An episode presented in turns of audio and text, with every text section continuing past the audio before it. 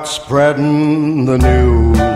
Ну, неспроста у нас такая, такая пафосная музыка, замечательная, фешенебельная такая. А, Сам великий Фрэнк, да. Итак, Илья, что у нас сегодня? Я совсем недавно мне пришло в голову, что мне- меня иногда интересует информация про некоторых кинозвезд. И что она могла быть интересна не только мне. Особенно если, скажем, эта кинозвезда на виду у публики долгое время, но волею каких-то сил он не безумно популярен. Хотя у него есть для этого все данные и пререквизиты. Актеры Голливуда. Карьеры и судьбы. На Моторадио.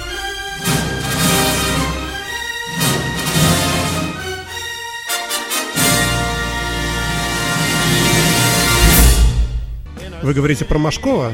Нет, я говорю э, в данном случае про Лима Нисона. Так, Вы можете спросить, почему именно о нем? давайте я спрошу. Почему именно о нем, Илья? Скажу вам так, что совершенно это совершеннейшая случайность.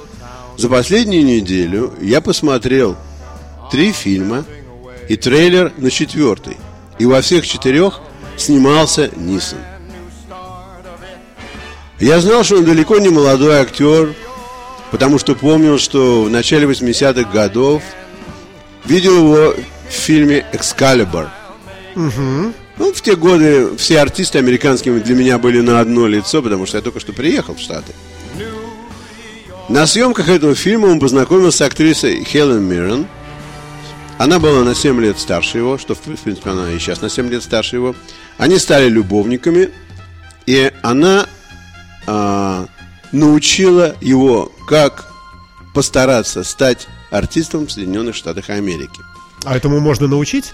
Well, наверное, кое-как можно. но Она все-таки имела больший опыт, и потом э, она была женщина, и потом она могла водить машину, а он тогда не мог водить машину, потому что он приехал из Ирландии, ему было, по-моему, 28 лет, и он выходец из бедной Ирландии, из, э, из бедной семьи. Его папа был сторожем, а мама была кухаркой.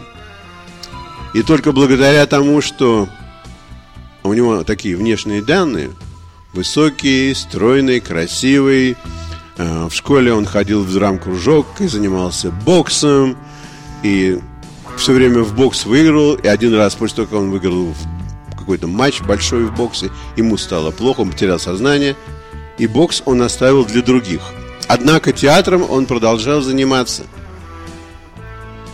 А, ходил в драматический кружок. После школы он поступил в университет, но в университете ему а, учиться не понравилось, что-то у него там не пошло. И а, он посмотрел на одну из своих сестер, которая училась на курсах, на преподавательских, и решил, а почему мне не стать преподавателем? Тоже пошел на такие курсы, но и там ему не повезло. На него ученицы обращали столько много внимания, как на него, а не как на предмет, который он преподавал. То есть он говорит, девочки, 18 разделить на 2, будет 9, а они смотрят и... Они э, смотрят на- это и облизываются. Короче говоря, ничего у него не пошло в этой стране, и он а, переехал в Дублин, стал играть на, профессиональ- на профессиональной сцене, и какой-то режиссер из Соединенных Штатов совершенно случайно увидел его И говорит, парень, Да. давай-ка попробуемся, да? и сказал, приезжай-ка ты в Штаты, попробоваться у нас сниматься. Ну, как только он приехал в Штаты, очень видный молодой человек, ему было 26 То лет. есть типаж, да? Да, он, он просто лицом очень красивый. Рост у него 172, э, 194 сантиметра. Что-то я про свой рост говорю. Да, и его, конечно, подхватили, э, стали брать в одно кино, в другое кино, но, но больших ролей ему не давали. Он такая яркая фигура, но, но говорил он с ирландским акцентом. А с ирландским акцентом э, в американском кино говорят только и- или э, преступники какие-нибудь, которые живут в Hell Kitchen в Манхэттене.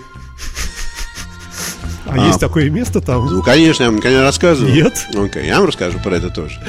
Hell Kitchen, дьявольская кухня? Да, дьявольская кухня. Есть, есть такое место на Вестсайде Манхэттене, Манхэттена между а, 39-й улицей и- и 50-й. И там а, жил и работал а, ирландский МАП. Ирландская ганс, гансовские группировки. Мафия. Да. Вот. И еще э, ирландский акцент в американском кино это когда что-то ставят про Ирландию и нужно показывать э, сепаратистов. Ну да, да, да. конечно, Сепаратисты, они должны говорить с ирландским акцентом. да. Ну, чтобы тупо- Ну, да, тупому зрителю совершенно американскому ну, таки- понятно. ну, что- таких фильмов-то не так много. Ну, и да. поэтому ему роли давали там, где нужно, чтобы кто-то вышел там а, красивый, большой. И чтобы его сразу застрелили, ну... Да, и, например. чтобы он молчал, главным образом. И, в общем, для него жизнь была ни шатка, ни валка до возраста 41 год. В 41 год его заметил с определенной стороны а, немаленький режиссер Стивен Спилберг Ого, и предложил ему роль в кинокартине «Шиндлер Лист». Список Шиндлера, Да, да. да, список Шиндлера. И не какую-нибудь как, роль, как всегда, там, с кем-то потанцевать, кому-то улыбнуться, а играть главную роль.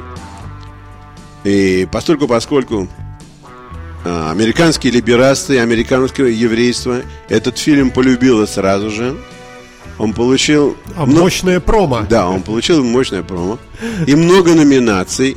И а, на Оскаре 93 года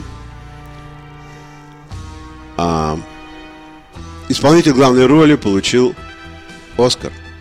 После этого момента вроде как ему стали приносить больше сценариев.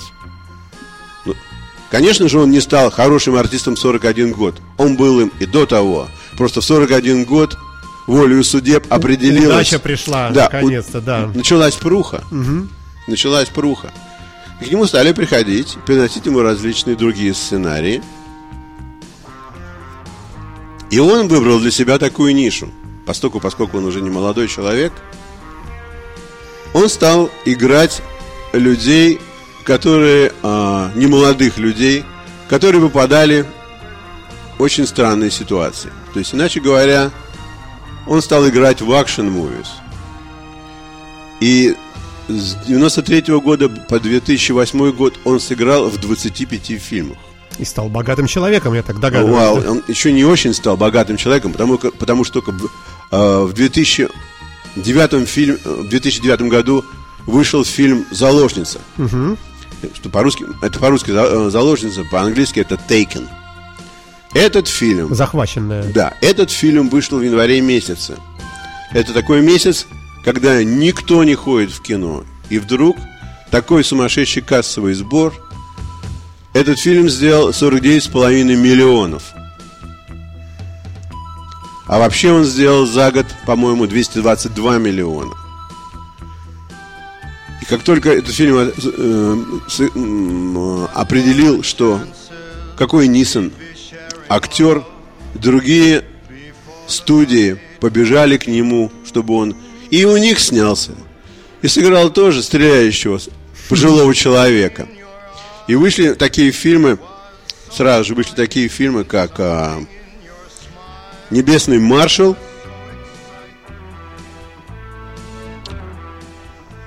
Я, кажется, понял, о ком вы говорите. Я сижу мучительно. «Схватка». Это с- э, схватка, это с волками, по-моему, да? Такой тяж- тяжеленный фильм. Да, да, да, да, да, да, э, да. Где они э, пытаются дойти до людей с места катастрофы самолета, Да. по-моему. Ой, страшный какой фильм ой, вообще. Ну, страшный фильм, конечно. Но сыграл он очень убедительно, кстати. Все, я теперь Он, я лицо он- увидел. он хороший очень артист, это точно. Потом, значит, когда вышли фильмы э, «Заложница 2» и 3, они вместе сделали 700 миллионов долларов. То есть, С ума сойти. это все было очень и очень здорово. Он был абсолютно на коне. Все у него шло хорошо. Он снялся в фильме «Ночной беглец», где играет правую руку ирландского гангстера, который вышел на пенсию. Правая рука вышла на пенсию. Он всю жизнь для кого-то убивал и грабил, а, растерял свою семью. И вот, так сказать, он подходит к финалу своей жизни, ничего не имеет. Абсолютно. И вдруг у него в доме, где он жил, поломался водогрей. А денег у него нету. Ну, он, конечно, обращается к своему работодателю, который человек богатый, и говорит, слушай, у меня водогрей поломался. Ты не мог мне дать на новый водогрей? Может быть, долларов 800, 1000. Я не знаю, сколько он стоит. А его босс говорит, слушай, у меня денег таких нет, и вообще я на себя кэш не ношу. Обратись-ка ты к моему сыну. Ну, он идет к сыну, а в это время сын этого босса находится в большом разладе со своим отцом, потому что папа не дал ему денег на покупку героина у албанцев. Что-то папа какой-то вообще жадный. Папа там. был очень жадный Да, и нехороший папа. Чудовищный, да. Он не дал ему денег. Друзья мои, держитесь там. В общем, история э, э, э, обернулась таким путем, что правая рука гангстера убивает сына гангстера, потому что он хочет сохранить своего сына. Ну, с ума сойти. Да, это очень тяжелый фильм. В конце, его, в конце фильма он все-таки умирает. А, И главная роль у нас. да, и главная роль у него, конечно. Вот, и все было бы нормально. И вот это значит, почему я посмотрел э, три фильма? Потому что один из фильмов, который я посмотрел с его участием, это фильм, который сейчас идет на экранах а, русских кинотеатров. Фильм называется «Снегоуборщик». Ну, актуальненько так по названию. Да, действие, действие происходит на севере Соединенных Штатов, и человек э, работает снегоуборщиком в маленьком городке, и все было бы просто, и никакой он не гангстер, а ездит себе, убирает снег, и вдруг кто-то по ошибке убивает его сына, и когда выясняется, что это по ошибке, и он не, не- не- не находит в себе никаких сил бороться с местью, он решает, что я найду тех людей, которые убили моего сына. А тут его еще и бросает жена в связи с тем, что она считает, что они недостаточно уделяли внимания сыну, а сын был наркоманом, и она его бросает. И вот он остается один, снегоуборщик, и он решает найти этих людей. Это вот сейчас идет. Это да? вот сейчас идет этот фильм. Я посмотрел, фильм очень хороший. Не рассказывайте. Да, я не буду рассказывать всего фильма. Он немного в духе Тарантино, нем- немного в духе такой черной комедии. Но что случилось в Соединенных Штатах? Когда в Соединенных Штатах делали промо этого фильма, а, Нисона спросили, как вообще случилось, что вы в, в такой фильм влезли? Там вопрос мести. Он говорит, вы знаете, вообще-то я человек не мстительный. Ну, один раз в жизни со мной случилась такая история. Это было 40 лет тому назад. Я был на съемках. И когда я вернулся со съемок в город, где я жил, я узнал, что моя очень близкая приятельница была зверски изнасилована черным человеком. И мне стало так плохо, что я взял а, бейсбольную биту и пошел дежурить на улице.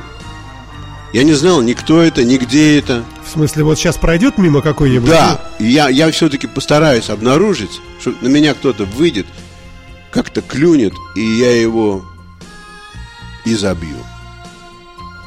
И когда он рассказал эту, эту историю, То есть это прямо вот пресса все узнала? ну, да? конечно, он, он это рассказал на телевидении. И как только он сказал, что это был черный человек, потому что это женщина, которую изнасиловали, она сказала ему, что он был черный. Так вся Америка от него отвернулась, потому что стала считать его расистом.